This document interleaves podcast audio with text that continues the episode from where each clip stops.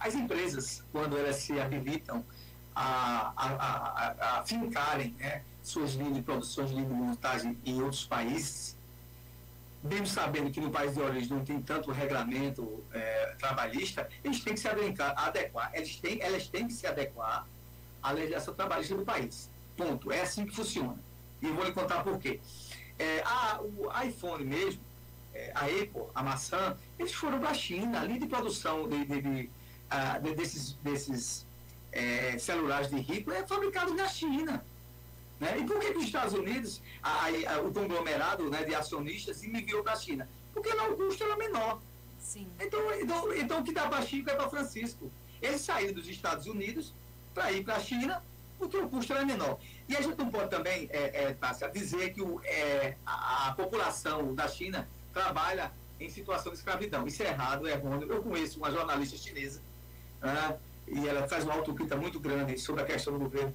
A, a gente pode dizer o seguinte, que o trabalho lá, é, a linha de produção lá é menor pela... É pela é muito barato. Tem, é, muito barato. Se tem de referência no mundo, é. Realmente, o pessoal trabalha mais, é, trabalha mais, né, para ganhar mais também. Então, o, o, a, o, a, a, eu vou falar do que, meu Deus? A diária, a diária paga, né? Porque nos Estados Unidos fala muito sobre diária e no resto dos países. Aqui a gente fala de, de salários mensais. A diária paga é, é, menor do que a referência da Europa e, e, nos Estados Unidos, sim, é sim, sem sombra de dúvida. Mas os pessoais, as pessoas não trabalham, os pessoais não existem as pessoas, né, a população chinesa, não, os trabalhadores, não trabalham em regime de escravidão, não. Eles trabalham porque eles querem. Eles vão lá, uns trabalham, outros acham que aquilo ali não, não é muito bom, aí vão ser comerciantes também, uns colocam no quintal das suas casas as suas linhas de produção, né, a falar da classe B, classe C, muitas vezes eles, esses, esses é, equipamentos que nós recebemos, que a gente ah, vamos comprar ali um negócio da China, na feira da China, na feira do Paraguai, que o Paraguai não fabrica nada, né?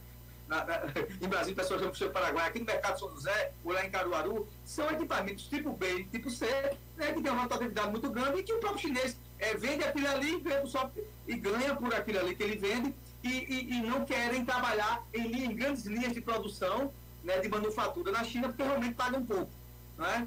Então, não tem esse negócio. Já, já pensou, se todo mundo fosse escravo, um bilhão e meio de pessoas fossem escravo na China, já tinha havido uma grande revolução. Então é uma, um linguajar muito pesado, e não é só, é, a gente fala muitas vezes, de, é, faz percebido, mas é, as pessoas pensam assim, mas não é desse jeito.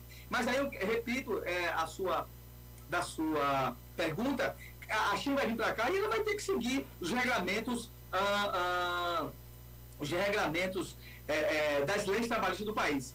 Eu tenho, tem até uma empresa aí é, chinesa, tem empresas ah, que fabricam aí, que são de linhas chinesas, de manufaturamento, matérias, peças de carro, e eles, e eles sabem, e eles vêm para cá, se instalam aqui, são, são conglomerados chineses, né, que tem até empresas de carro também, né, é, e, e são conglomerados chineses que se adequam à legislação do país. Então, fora isso, não tem outra coisa. Essa questão da Shen foi até bom você perguntar, por quê?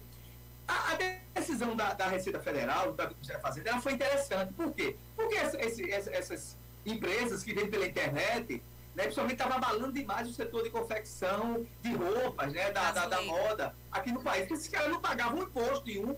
O cara comprava pela internet e a preço. Estava sendo uma concorrência desleal, né? É, uma, é justamente, tá, o que você falou foi interessante. Uma política desleal. Então, qual foi a intenção? Poxa vida, vamos aqui, aqui pelo menos preservar aqui o mercado interno. Só que houve uma deixa, essa é a intenção. Só que houve a, a, a notícia, não foi bem dada, a população já, agora eu vou comprar, vou ter que ser taxado. Né? Deviam se dizer, olha, a gente, a gente vai, mas vai colocar um limite, né? e não impondo taxas. Agora, tudo isso foi para preservar, sim, de fato, a questão do mercado interno. Tanto é que quando foi para negociar com a Shein agora, o ministro da, é, da Fazenda, habilmente, que ele é um cara muito esperto, Fernando Haddad, só, vocês querem vir para cá, vocês ficar vendendo desse jeito e destruindo né, a, a, indústria nacional de moda, ninguém aguenta isso aí, porque o pessoal daqui paga imposto. As pessoas daqui pagam imposto, né? Os, os grandes empresários, os empresários da moda pagam imposto, aqueles que fabricam nos seus modais medianos e pequenos pagam imposto também. Aí então tá bom, então ele vai ter que se adequar. Então, bom, então tem um percentual agora que eles vão ter que investir no Brasil para continuar vendendo sem aquela alíquota de importação. Então eles vão ter que investir também aqui na mão de obra, na mão de obra brasileira, claro, na mão de obra brasileira, respeitando a legislação trabalhista. Não mais do que isso. Isso. Então fica certo assim, né? A gente, eu nunca comprei, né? Mas as pessoas que compram dizem que é bom. É uma concorrência desleal? É, né? Mas também deveriam facilitar para o, o, o comerciante, né? Devia facilitar, já o comerciante. Não, vamos diminuir os impostos, como você já tinha falado aqui no programa. Vamos diminuir os impostos, vamos, né? Ou universalizar. É um imposto só, é justo, só né? aquele dali e pronto. É porque não é justo, né, Tássia? É, é, eu, é, eu, eu, fabrico uma caneta, essa caneta aqui, aqui no Brasil, vou pagar aqui é, num conglomerado de impostos, PIS, COFINS, INSS, tudo patronais, vou ter que aqui 30%, 27% a 30%. Aí o cara vem pela internet, né? Não emprega ninguém, não emprega ninguém, não paga um, um, uma barra de sabão de 1%, de um real de imposto. Aí, como é que eu vou concorrer com ele? A caneta dele vai chegar aqui, isso é um caso antigo, você deixa Fernando Henrique. Quando eu estava na faculdade, já estudava sobre isso. Né? Questão, por, naquela época existia DVD. Os DVDs chegavam aqui por 200 reais, era 150 reais. Enquanto o do brasileiro não podia ser menos que 500, por causa justamente do CD, que não tinha imposto. Né? Os caras aqui têm uma, uma, um grande fardo de imposto, né? uma, uma malha de imposto pesada, é verdade? É que, o, que o, o, a indústria brasileira tem que pagar, e vinha da China no navio um bilhão de, de, de, de, de DVD naquela época, a turma vendia na rua, 150 contos. Não sei se você lembra disso, mas era. Uma marcazinha aí safada que disse, esqueci até o nome, era uma porcaria, usava aí um ano, um ano e meio. Vezes ele não quebrava nunca também, tem mais essa ainda. E, e, e, a, e a indústria era Sony, Gradiente, é, é, Sanho, LG. e aí, era, esse, esse Mitsubishi, né? E foram, não, não aguentaram, não aguentaram a concorrência, esse tipo de concorrência.